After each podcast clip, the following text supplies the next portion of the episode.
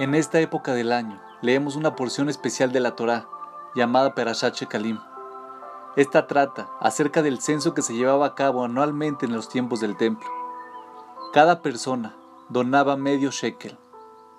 El dinero era contado y el resultado determinaba el censo.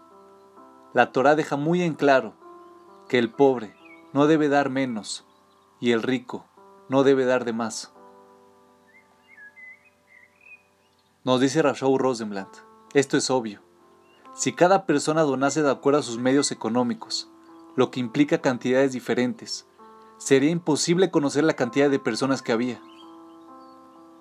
La Torá nos debe estar enseñando algo más profundo que un mero consejo para el censo, y de hecho, lo está haciendo.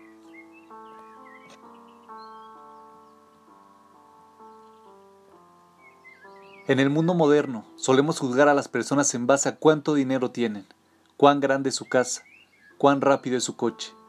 Y sí, incluso en base a cuánto dinero destinan para caridad. Eso no es nada nuevo. Y nos juzgamos a nosotros y a otros según la cuenta bancaria. Los líderes de nuestra comunidad no son necesariamente aquellos que demuestran mejores capacidades para liderar, sino aquellos que pueden dar más. Un malhumorado billonario se sentará en la cabecera de todas las cenas benéficas a las que asista, mientras que un pobre, que dona más allá de sus posibilidades, es probable que pase desapercibido. La Torah nos enseña que esto es erróneo. El pobre no debe dar menos y el rico no debe dar más. Al contar a los judíos, un rico no equivale a diez pobres son todos iguales. Cada uno tiene un rol que desempeñar. Todos nosotros somos culpables de distorsionar este ideal. En cierto sentido, es una inclinación humana tomar más seriamente a una persona adinerada que a un pobre. Podemos admirar incluso a un millonario antipático, mientras que una persona que no consigue trabajo, pero que es muy amable, se deberá esforzar mucho más para ganar nuestro respeto. Respetamos el dinero y el éxito, pero no respetamos realmente a los seres humanos.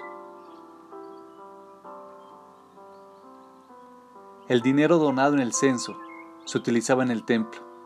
El mensaje es claro. En el servicio de Dios somos todos iguales. El dinero puede comprar el respeto de otros, pero ante Dios, el hombre rico no tiene más que ofrecer que el resto. El dinero es un regalo de Dios, una herramienta para lograr cosas. Pero tener mucho dinero no transforma a una persona en un buen ser humano. Cuanto antes dejemos de honrar el dinero y empecemos a respetar el buen carácter y la decencia, mejor estaremos.